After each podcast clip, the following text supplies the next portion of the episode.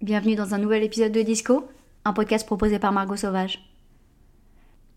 Bien le bonjour everybody On change pas les bonnes habitudes, je vais blablater un peu de la pluie et du beau temps avant d'attaquer le sujet de la semaine.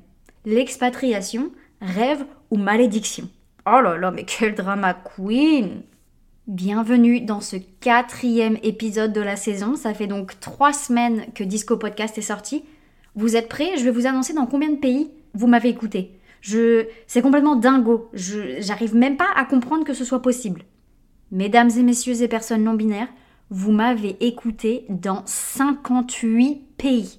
Indonésie, Malaisie, Philippines, Roumanie, Sénégal, Uruguay, les îles Caïmans, Singapour, Tanzanie, Vietnam, Chine, Guadeloupe, l'île de la Réunion, le Brésil, la Bulgarie, Côte d'Ivoire, Équateur, Togo, Corée du Sud, le Maroc, République dominicaine, République tchèque, Colombie, pour ne citer que, c'est complètement ahurissant. Merci. Je ne sais pas quoi dire d'autre à part merci. Je voulais rebondir sur le dernier épisode qui a été diffusé sur la normalisation de la consommation de l'alcool et le fait que j'ai pris la décision à 28 ans d'arrêter complètement d'en consommer. Vos retours ont été plus qu'enrichissants. J'ai d'ailleurs une personne qui m'a dit qu'elle organisait son mariage, qu'elle avait prévu aucun alcool fort, aucun vin, seulement un champagne pour la fin de la cérémonie, etc. Je trouve ça mais génialissime qu'elle ait mis son point sur la table et qu'elle ait dit je ferai un mariage à mon image, je veux un événement qui me ressemble et je voulais donc en profiter pour vous rappeler que si vous organisez votre mariage, une baby shower ou même juste Noël cette année, si c'est chez vous, si vous, si vous en êtes l'organisateur, l'organisatrice, c'est vos règles. C'est vous qui décidez quel ton vous allez donner à cet événement. Et particulièrement les mariages, parce qu'il y a des sommes mirobolantes qui sont des fois engagées. Vous ne vous mariez pas pour les autres, vous vous mariez pour vous. Si vous avez envie de porter du blanc, tant mieux. Sinon, tant mieux aussi. Si vous voulez de l'alcool, pas d'alcool. Si vous n'avez pas envie d'inviter cette vieille tante à laquelle vous n'avez pas parlé depuis 10 ans. Si vous n'avez pas envie d'inviter un cousin que vous ne pouvez pas blairer. Ne le faites pas, ne vous forcez pas, c'est votre journée, c'est vous qui décidez. Si vous voulez pas de la macarena ou de la chenille, ou si vous voulez de la macarena et de la chenille, que grand bien vous fasse. Chacun voit midi à sa porte et quand on est invité, on est reconnaissant d'être invité et on ferme son clapet. Voilà.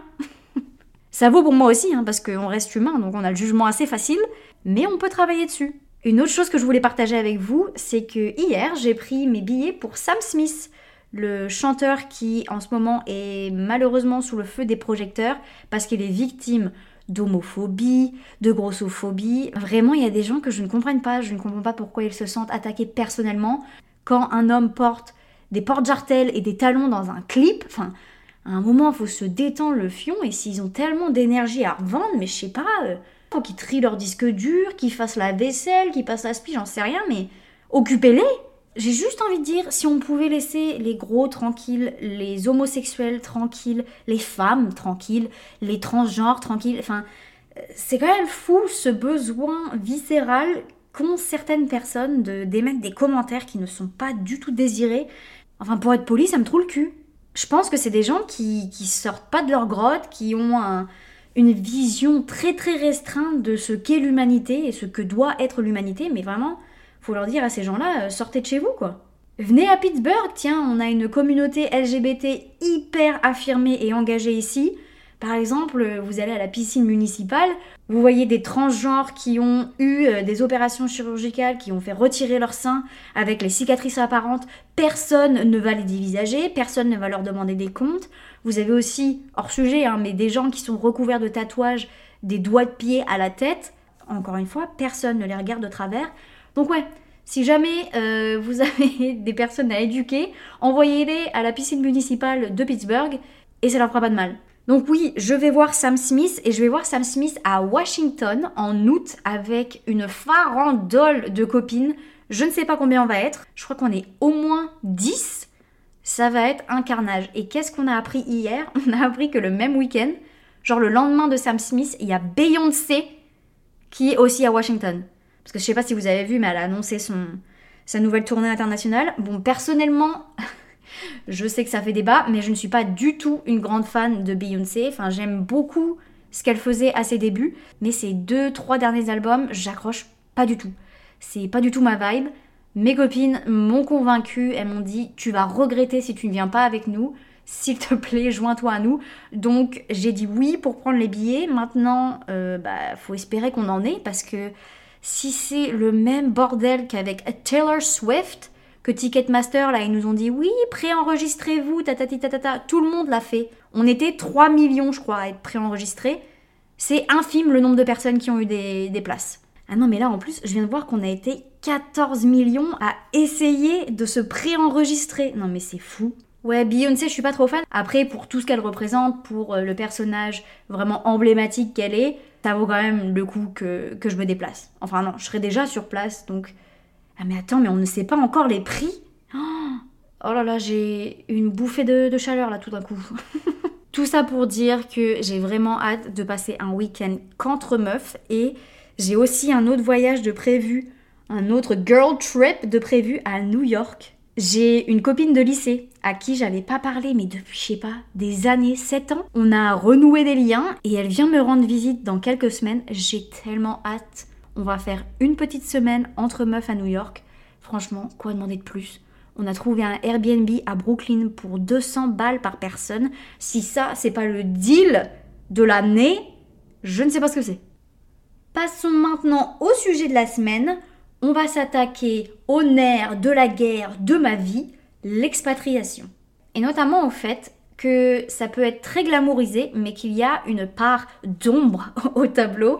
Et en articulant ça autour du débat rêve ou malédiction, je pense que je vais pouvoir couvrir une grande partie de la question. Ne me remerciez pas pour les rimes. On va d'abord rapidement se rappeler la différence entre expatriation et immigration parce qu'il y a énormément de personnes qui ne savent pas faire la différence et je le conçois. L'expatriation a vraiment un caractère temporaire, tandis que l'immigration, on part plutôt sur quelque chose d'assez permanent, d'assez définitif. Pour aujourd'hui, on va s'en tenir à l'expatriation et seulement l'expatriation. Et dans l'avenir, si jamais vous voulez que je vous parle de mon immigration, c'est avec plaisir que je le ferai. Parce que pour être un peu plus clair, mon expatriation a duré deux ans, deux années pendant lesquelles je croyais n'être que temporairement sur le territoire américain. Et puis mon immigration a commencé en 2021 quand je me suis mariée avec un résident américain et qu'on a commencé les procédures d'immigration. Voilà, maintenant qu'on a posé les bases, je vais vous raconter un peu comment je me suis retrouvée à devenir une expatriée à 23 piges. On en a déjà parlé ici, j'adulais l'Amérique. Pour moi, les États-Unis, c'était un rêve, c'était une destination sur ma bucket list que je devais absolument rayer. Et quand je me suis retrouvée dans une relation toxique et malsaine au possible, que j'y ai mis fin, je me suis dit quoi de mieux que de se tirer tout de suite maintenant et d'enfin accomplir cette chose que tu as repoussée depuis des années. Parce que quand j'ai commencé mes premiers jobs, notamment en alternance, etc., je me suis dit putain, mais en fait, là, si je commence quelque chose, je me retrouvais coincée. Si je signe un CDI à 23 ans, c'est cuit pour moi, je ne partirai jamais.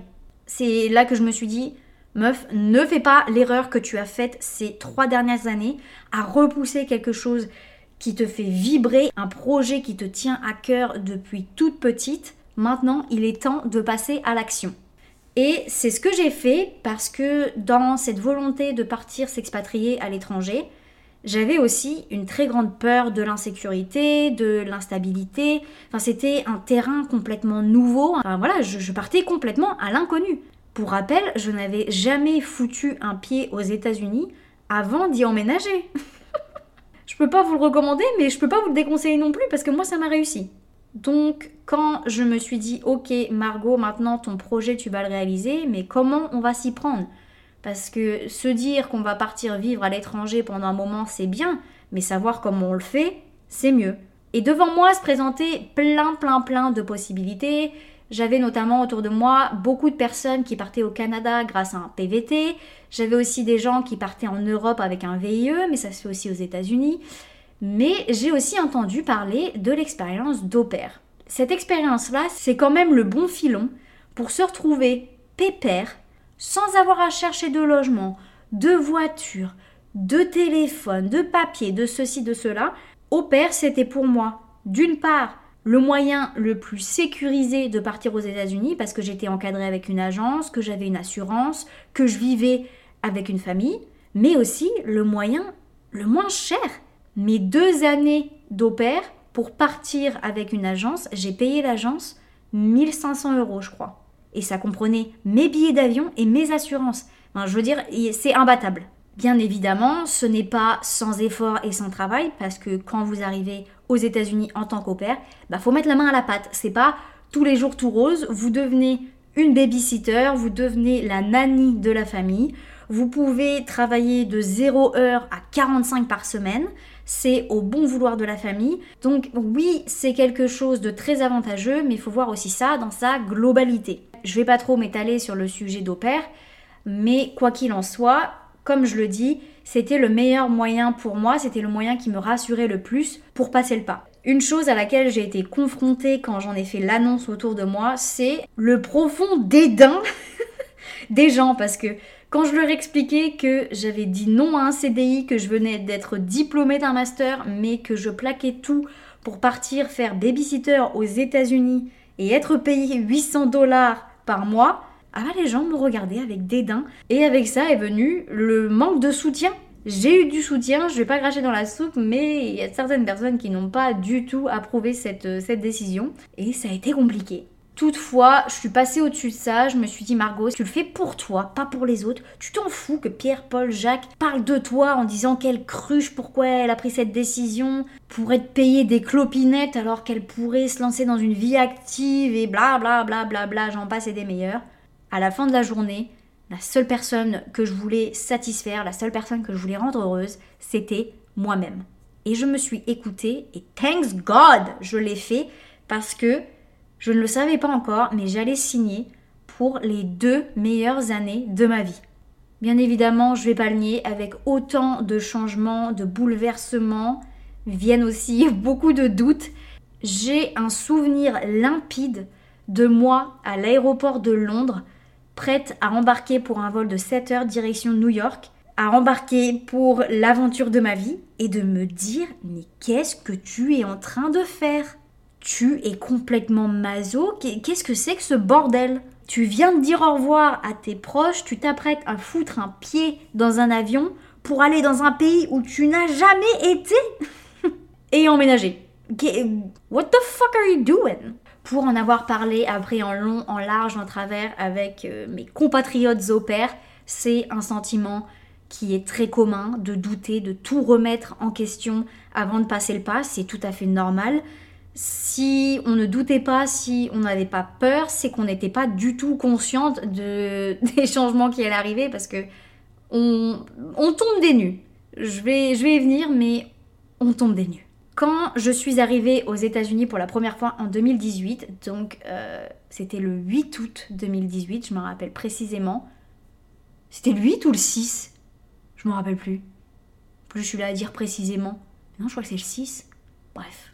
Quand j'arrive aux États-Unis, vont s'en suivre euh, quelques semaines, je dirais à peu près trois semaines, de, de déboussolement total. C'est-à-dire que si on prend un peu de recul, j'ai déraciné toute ma vie. Je suis maintenant dans l'inconnu. Je n'ai plus aucun repère.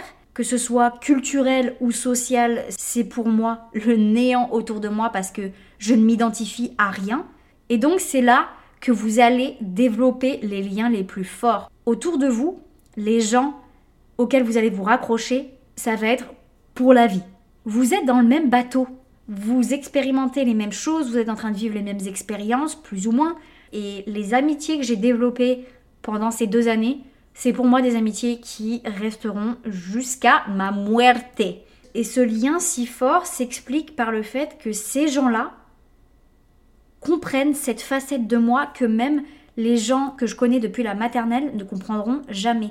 Et vous allez peut-être croire que j'en fais des caisses si vous avez jamais vécu l'expatriation, mais je vous assure, c'est inexplicable. à quel point ça vous lie, à quel point ça vous soude avec les gens autour de vous. Bien évidemment, on peut vous envoyer du rêve, on peut vous dire oh là là, c'est génial, j'ai vécu deux ans magnifiques, à voyager tout le temps, à découvrir plein d'états. Mais c'est pas que ça, parce qu'il y a aussi la, la réalité du travail. 40 heures semaine, vous bouffez du marmot. Parce que oui, tout à l'heure, je parlais du fait que c'était des années où vous n'avez pas beaucoup de responsabilités quand vous êtes en expatriation, parce que vous vous dites c'est temporaire, franchement, je vais juste m'éclater, je vais juste en profiter et c'est tout. Mais en tant qu'opère, vous avez quand même la responsabilité de maintenir en vie des gosses. Et puis quand vous êtes en PVT, vous avez la responsabilité de garder votre travail pour pouvoir subvenir à vos besoins. Pareil si vous êtes en VIE.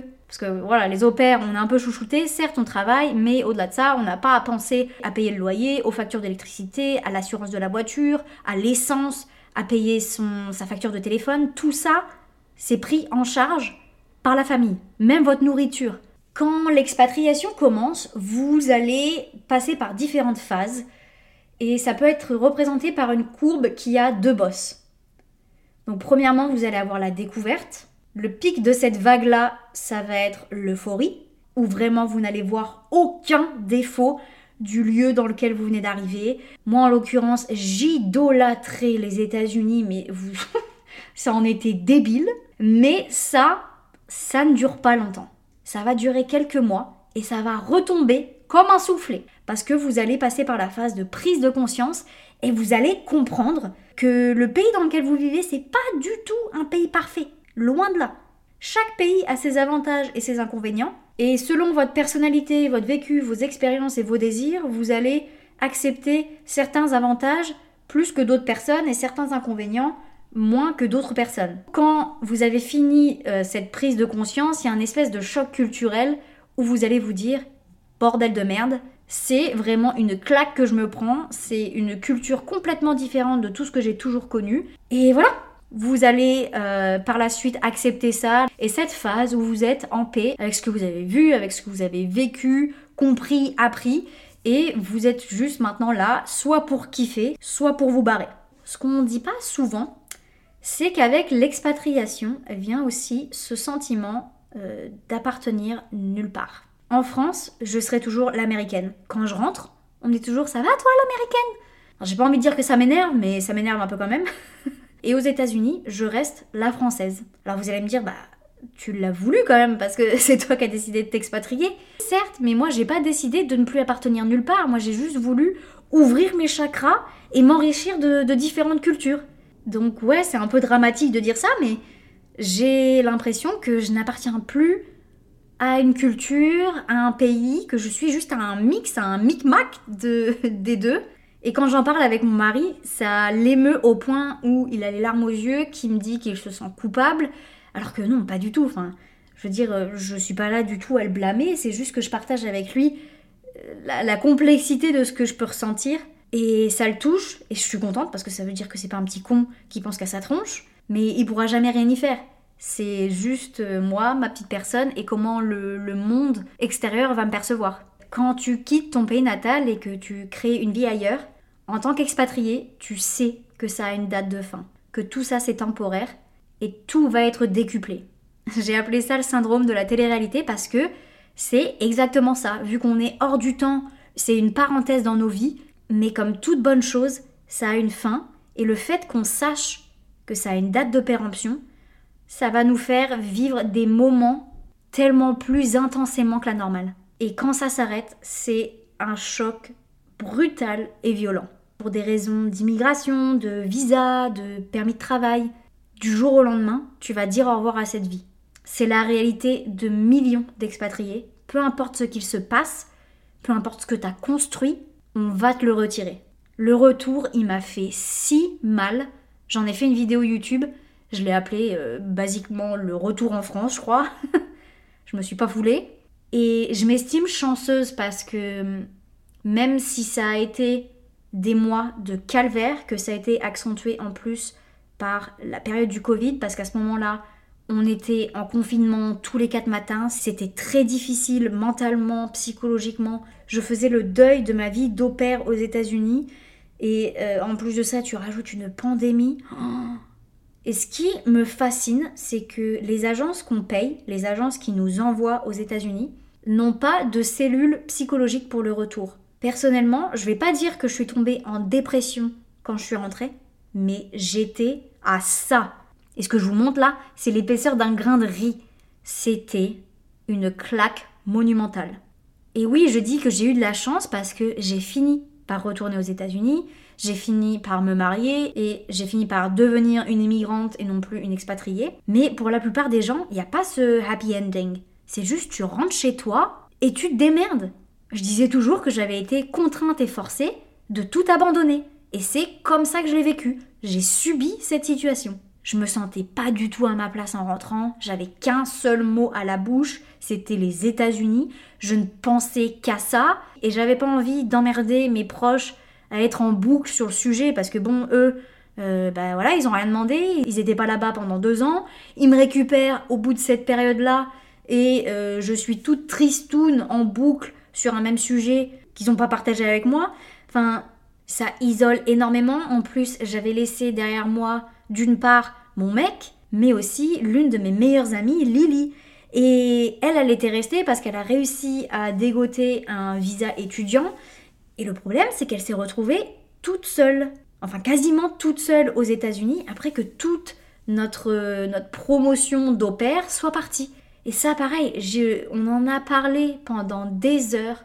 Je ne peux même pas vous dire le nombre d'audios qu'on s'est fait sur WhatsApp. On se soutenait dans notre tristesse et notre malheur parce qu'on avait l'impression que personne autour de nous nous comprenait. Et ouais, à part vous dire que c'est la période de ma vie où je me suis sentie la plus seule, le retour a été costaud parce qu'on parle du choc culturel quand on va quelque part, mais on parle pas beaucoup du choc culturel inversé quand on revient chez nous. Je suis tombée de 45 étages. Les États-Unis ont un nombre incalculable de défauts, mais les raisons qui font que j'aime les États-Unis autant sont les raisons pour lesquelles j'ai autant de mal avec la France. Typiquement, les gens qui grognent tout le temps, qui se plaignent à longueur de journée et tout.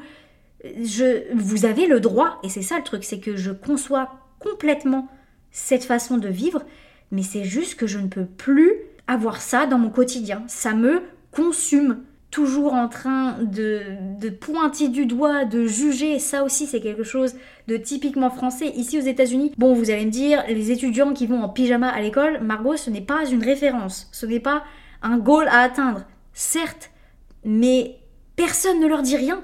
Je vais faire mes courses en pyjama, personne ne va me calculer. Je vais faire mes courses en sortant du sport, je vais avoir une brassière de sport et euh, un leggings, Personne ne va me calculer, personne ne va me refuser l'entrée. Comme je l'ai dit par exemple au début du podcast, cet été, ça a été vraiment une claque et une claque positive d'être entouré de personnes, mais qui sont juste humains et qui sont juste là en train de vivre leur vie. Les gens transgenres, les gens homosexuels, les gens tatoués de la tête aux pieds, les femmes qui ont la tête rasée, etc., etc. C'est une bouffée d'air frais de pouvoir côtoyer des gens aussi différents les uns que les autres et que tout ça se passe dans la bienveillance. Bon après, vous allez me dire, Margot, euh, les États-Unis sont l'un des pays les plus racistes de la Terre.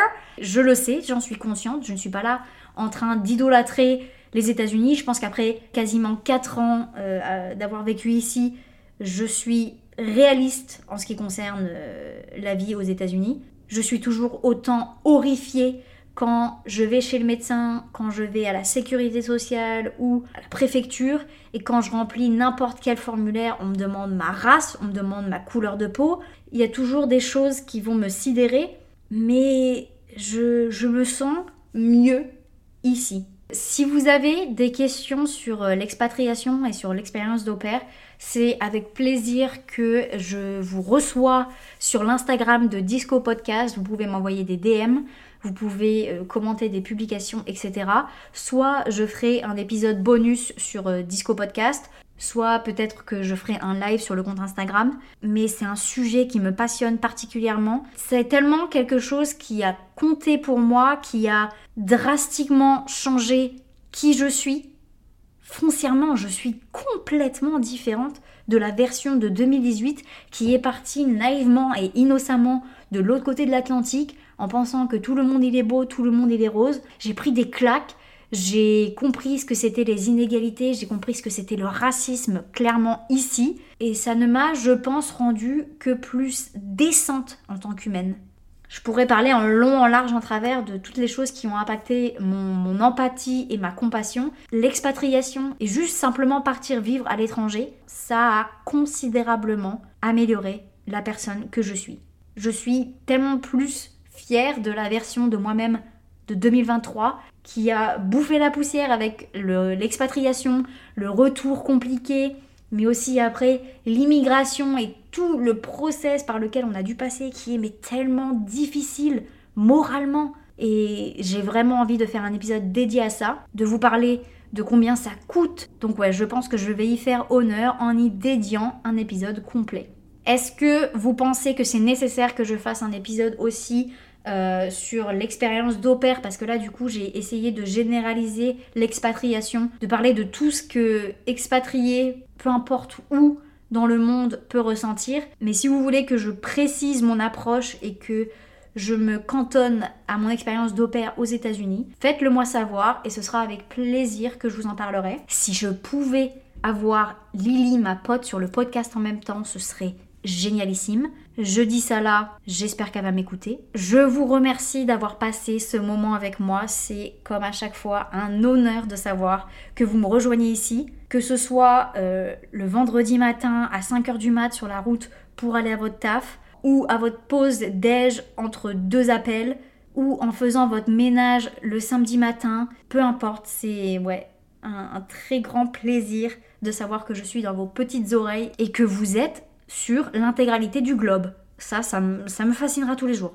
Donc que vous soyez perdu dans l'océan Indien ou en train de vous peler les miches au Canada, ou encore dans votre petit loft parisien de 6 mètres carrés, je vous embrasse très très fort. C'est faux, je déteste faire des bisous à des inconnus. C'est plus fort que moi. Je ne peux pas blairer le contact physique avec d'autres personnes autres que mon mec. On en parlera plus tard si vous voulez. Je vous dis à la semaine prochaine. Bye bye